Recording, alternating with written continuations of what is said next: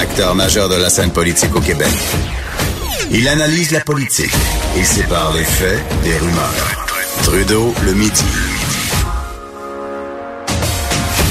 Bon midi tout le monde. Aujourd'hui, on est mercredi le 9 janvier 2019. Mon nom est Jonathan Trudeau. Bienvenue dans Trudeau le midi à Cube Radio. Bien content de vous savoir à l'écoute. Une journée qui est pas évidente pour euh, pas mal tout le monde sur le réseau, euh, le réseau routier québécois.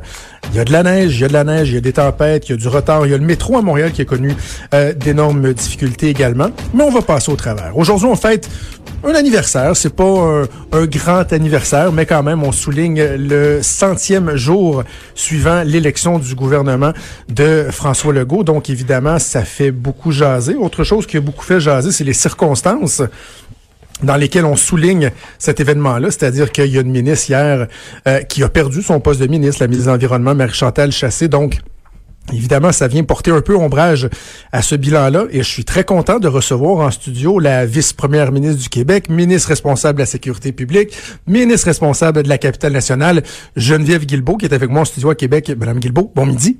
Bon midi, Monsieur Trudeau. Très content de vous recevoir. C'est la première fois qu'on se, qu'on se parle depuis que vous avez été nommée vice-première ministre.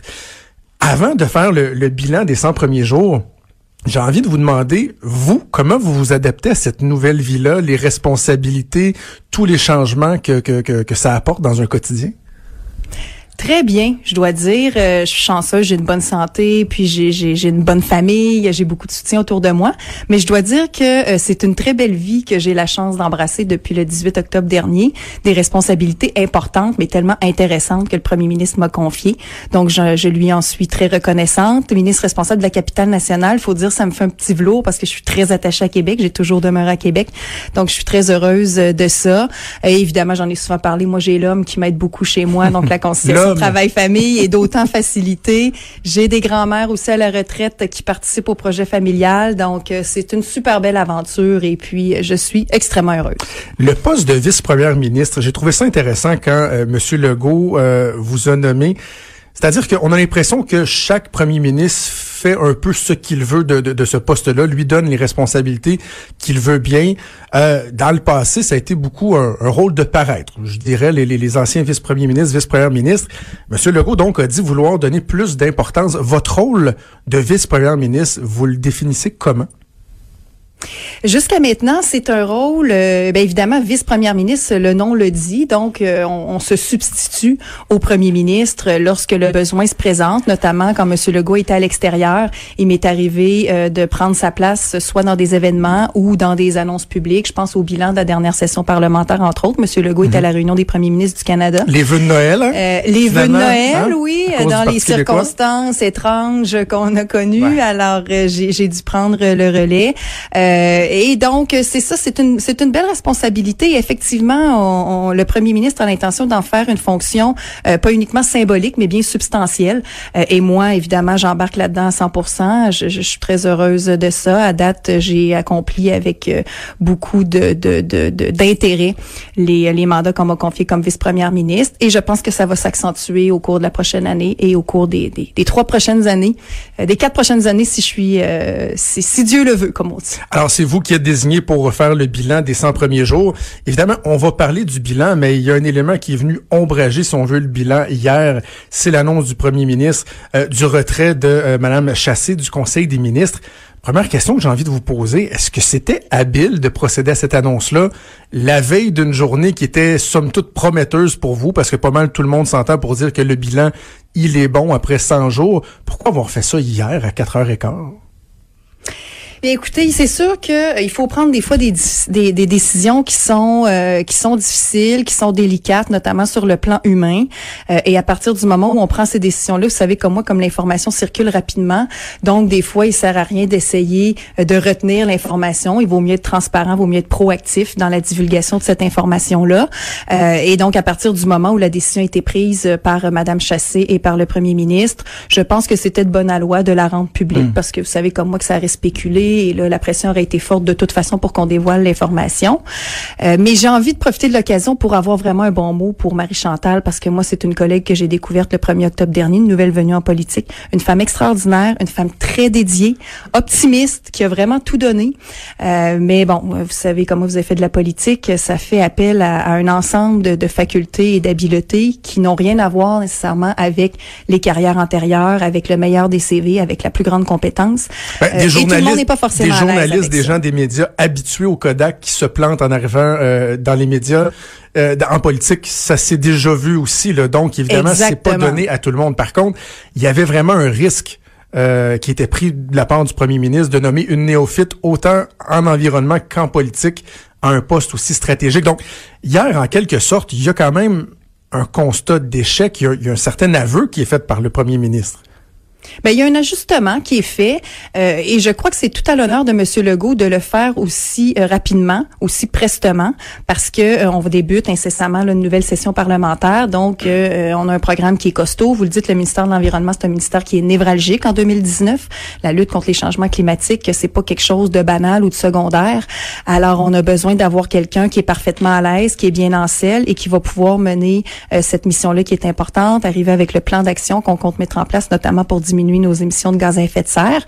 Euh, et je pense que Benoît Charette est la personne idéale. C'est un homme d'expérience, un homme euh, euh, dont on a déjà dit qu'il est suave. Et je, moi, j'aime bien cette épithète-là parce qu'effectivement, ça le représente bien. C'est un homme qui est calme, qui est pondéré, qui est intelligent euh, et qui qui a des faits d'armes là assez assez reconnus comme étant assez bons. Un parlementaire habitué, effectivement. Est-ce qu'il n'aurait pas été tout indiqué dès le 18 octobre dernier, ce qui m'amène à la question de la parité, parce que je suis certain que euh, vos collègues qui préparaient entre autres des visuels pour faire le bilan des 100 premiers jours ont apporté quelques ajustements au cours des dernières heures parce qu'il y avait sûrement le Conseil des ministres paritaires qui faisait partie des réalisations de ces 100 premiers jours-là.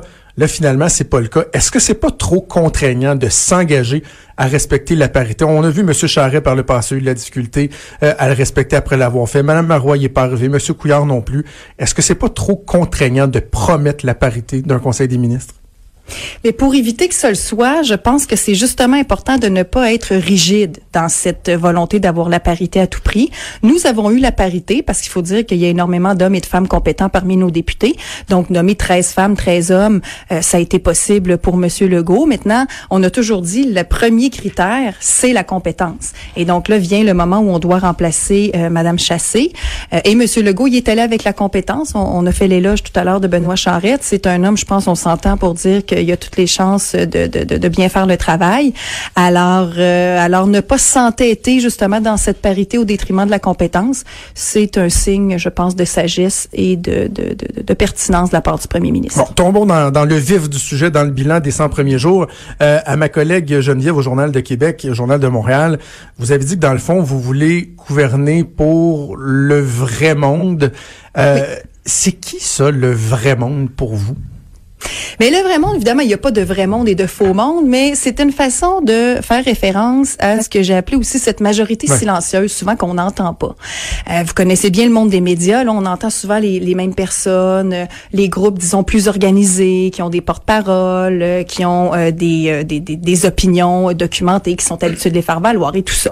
Mais il y a énormément de citoyens qui sont chez eux, qui sont insatisfaits d'une foule de choses, qui ne projettent pas nécessairement de se lancer en politique et qui n'ont pas cet accès à la tribune publique ou médiatique euh, et qui ont vu en la CAQ, je crois, une option politique enfin qui allait refléter justement ce vrai monde, euh, la personne ordinaire, payeur ordinaire dans le sens de payeur de taxes standard, contribuable standard qui a l'impression de toujours contribuer sans nécessairement en avoir plus pour son argent, euh, qui oui doit utiliser sa voiture, qui serait bien ouvert à avoir du transport en commun, mais qui est content d'avoir un gouvernement qui est capable de dire on peut concilier les deux. Oui, il faut développer le transport en commun, mais oui, il faut, apporter des, des, des, des, améliorations au système euh, pour la fluidité du système euh, routier.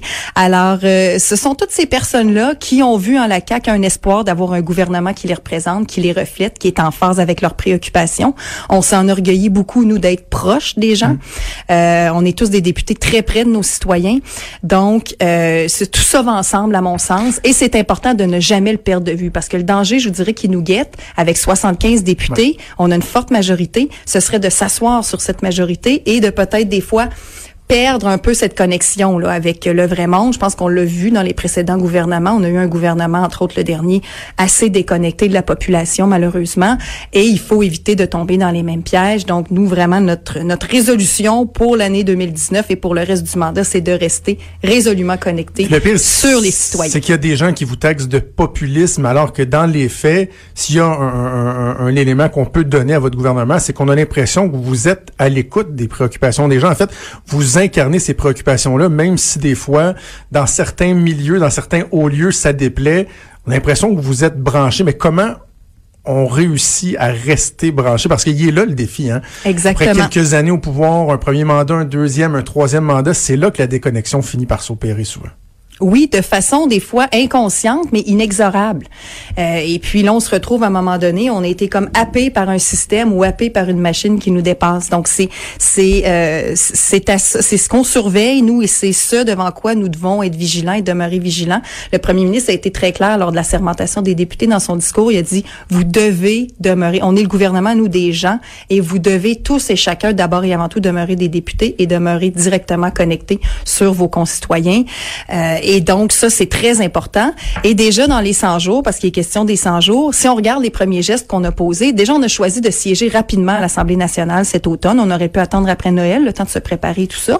Euh, mais on a siégé une courte session de deux semaines qui nous a permis de déposer trois projets de loi. Et ces trois projets de loi-là sont assez symboliques, notamment le premier que j'ai eu l'honneur de déposer sur des nominations non mhm. partisanes. On en a eu un sur le cannabis, un autre sur la baisse et l'uniformisation du taux de taxation scolaire. Donc, ce sont tous euh, des projets de loi qui reflète des promesses de longue date de la part de la CAC. Et très rapidement après notre arrivée au gouvernement, on les a opérationnalisés, on les a concrétisés euh, en le dépôt de ces projets de loi. Donc ça, ça donne le ton aussi, je pense. C'est cohérent, c'est responsable, euh, c'est euh, c'est fiable. Donc c'est la fiabilité d'un gouvernement qui va de l'avant avec les engagements qu'il a pris. Il n'y a pas de surprise et il y a de la cohérence. Qu'est-ce que vous répondez aux oppositions euh, qui disent ouais, mais en même temps, faut pas tomber dans l'idéologie. Par exemple, un exemple que tête, le cannabis, oui, c'est vrai, c'était une promesse de la CAC de fixer l'âge minimum à 21 ans, mais il y a de plus en plus de voix qui s'élèvent, des gens qui disent ouais, mais est-ce que est-ce que c'est faisable, est-ce que c'est souhaitable? Est-ce qu'un nouveau gouvernement qui arrive en place doit garder ça, cette préoccupation-là en tête de dire ben il y a ce qu'on a promis, il y a notre volonté de réaliser nos engagements, mais des fois il y a la réalité des faits aussi. Est-ce que vous avez ça en tête ou c'est non, on l'a promis, c'est ça qu'on va livrer coûte que coûte? Oui, ben c'est un équilibre qu'il faut trouver. Oui, on a ça en tête. C'est sûr, comme je vous dis, les engagements qu'on a pris euh, à l'origine, il y avait des bonnes raisons pour lesquelles on a pris ces engagements-là et on a été élu avec un fort mandat le 1er octobre. Donc, on tient pour acquis que pour l'essentiel, ces engagements-là, les gens s'attendent à ce qu'on les tienne. Maintenant, on a aussi affiché d'emblée une attitude d'ouverture, une attitude d'inclusion, euh, notamment en reconnaissant la troisième et la quatrième opposition à l'Assemblée nationale, en reconnaissant le statut de parti et d'opposition euh, à l'Assemblée nationale pour qu'ils puissent jouer euh, une part euh, une part importante, une part, être partie mhm. prenante euh, aux débats qui vont avoir lieu. Donc, en ce sens-là, c'est une attitude de main tendue envers les oppositions. et on tient compte, bien sûr, des points de vue des uns et des autres. Un projet de loi, vous le savez, de toute façon, on peut pas l'adopter instantanément. Il y a des commissions parlementaires, il y a des gens qui vont venir donner leur point de vue, les oppositions, des groupes, etc. Alors, s'il y a lieu, on pourra faire des ajustements. Mais c'est sûr que sur les promesses majeures, quelque chose que vous pourriez l'âge, effectivement, puis l'interdiction dans les lieux publics pour le cannabis. Ça, ça bougera pas. Ça, ça a été vraiment un engagement répété sur lequel on bougera pas parce que les gens, puis moi, je vais vous dire, je parle à des gens, à des parents, là, d'enfants qui vont être dans 5, 6, 7 ans exposés au cannabis. Les gens sont inquiets de ça. Faut rappeler que c'est le fédéral qui nous a imposé la, légalisation du cannabis. Donc, on doit, nous, composer avec ça les provinces, euh, tant bien que mal. Et nous, ce qu'on a toujours proposé, c'est de hausser l'âge légal. L'idée, c'est de d'éviter la banalisation de la consommation. C'est pas parce que c'est légal que c'est banal.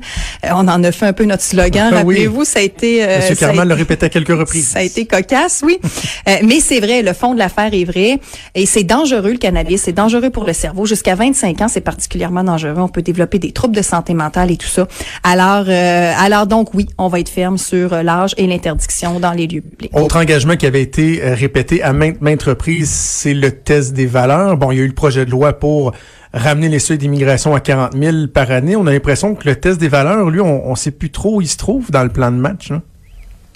Il est encore là, Oui. euh, le, le- le- le test de connaissance des valeurs euh, québécoises. Par contre, c'est sûr que là, on vient juste d'arriver, donc on peut pas tout faire en même temps. Mon collègue Simon Jolin Barrette, ministre de l'Immigration, a quand même déjà déposé justement les nouvelles cibles pour 2019. On s'est engagé à diminuer temporairement euh, les seuils d'immigration à 40 000. Il a déposé les cibles officielles pour 2019 à 40 000, mais il travaille euh, sur plusieurs fronts là, parce qu'il y a beaucoup de choses à faire pour améliorer les, les, les, les problèmes avec notamment les délais pour le traitement de l'immigration. Vous savez qu'on a des milliers de dossiers qui en ce moment sont en, en suspens là, au ministère de l'Immigration. Euh, il y a toutes sortes de problèmes. Il y a le fédéral aussi à prendre en compte là-dedans parce qu'il y a une partie qui est de juridiction fédérale. Simon est déjà en discussion avec le fédéral et ça avance bien. Je dirais il y a une belle il y a une belle ouverture aussi du côté du gouvernement fédéral, de mon côté aussi dans les dossiers que j'ai eu à traiter avec eux. Alors donc tout ça pour dire que Simon travaille sur un plan plus intégré, plus complet qu'il aura l'occasion de présenter dans les prochains mois. Le temps file. Deux derniers éléments euh, sur lesquels je veux vous entretenir sur la laïcité, sur les signes religieux. On se rend compte que bon, le gouvernement essaie de trouver des positions qui euh, pourront être appuyées par les partis d'opposition. Bon, on parle par exemple de clause grand-père pour les enseignants, peut-être. Dans le journal ce matin, pour les policiers, vous parlez peut-être d'être relocalisés dans d'autres tâches. Est-ce que ça vous agace, ça, de de, de, de, de, pas pouvoir mettre en place exactement ce que vous aviez prévu, c'est-à-dire aucun signe, et sinon, ben, il y aura peut-être, ultimement, des pertes d'emploi? Mais effectivement, le principe, c'est d'interdire le port de signes religieux chez des employés en situation d'autorité. Donc, à partir du moment où le, le port du signe religieux va devenir interdit, on a toujours dit, nous, encore là, on va avoir une ouverture. La personne peut se relocaliser dans un autre emploi, dans la même organisation ou dans le même giron d'activité. Donc, ça, c'est bien évident. Ou peut, évidemment, retirer son signe religieux le temps de la prestation de travail. À ce moment-là, le problème est réglé aussi. Donc, euh, mais je je veux pas présumer là, du contenu de l'éventuel projet de loi qui, encore une fois, est sous la responsabilité de mon collègue. C'est une avenue qu'on va étudier euh, comme les autres parce qu'encore une fois, il y aura des discussions et je m'attends à ce qu'il y en ait beaucoup sur cette question-là. Euh, je, je crois que tout le monde aura son, son, son, son lot de revendications à faire. Alors, euh, encore une fois, mon collègue Simon pilote le dossier. Mais on va avoir une attitude d'ouverture. On va écouter ce que les gens ont à nous dire et ensuite, on va prendre les décisions qui s'imposent. Avant de vous laisser, troisième lien. Euh, Oui. L'engagement, je le sais, il est clair. Puis Oui. bon, euh, vous, vous parlez à un, converti, là, ça fait longtemps que je, je milite en faveur du troisième lien. Mais l'échéancier, est-ce que vraiment c'est réaliste de penser qu'on peut débuter les travaux à l'intérieur d'un premier mandat? Ben, il faut mettre toutes les chances de notre côté. Euh, il faut y mettre euh, toute l'énergie les ressources nécessaires. C'est pour ça que mon collègue François Bonnardel, très rapidement après avoir été nommé ministre des Transports, a fait deux choses. Il a resserré le mandat du bureau de projet du troisième lien pour le concentrer à l'est de la ville et il a nommé un directeur à temps plein parce qu'on sait qu'avec les libéraux, c'était essentiellement un bureau de façade puis il se passait pas grand-chose là-dedans.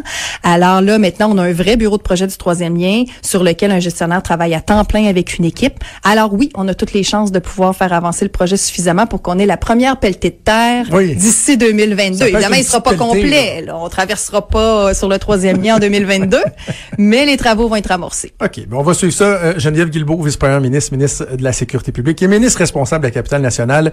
Merci beaucoup d'avoir pris le temps, puis on vous souhaite une, vous. euh, un- une bonne continuité dans ce mandat qui s'amorce. Merci beaucoup. Merci, Bonne journée. bougez pas, on revient dans quelques instants.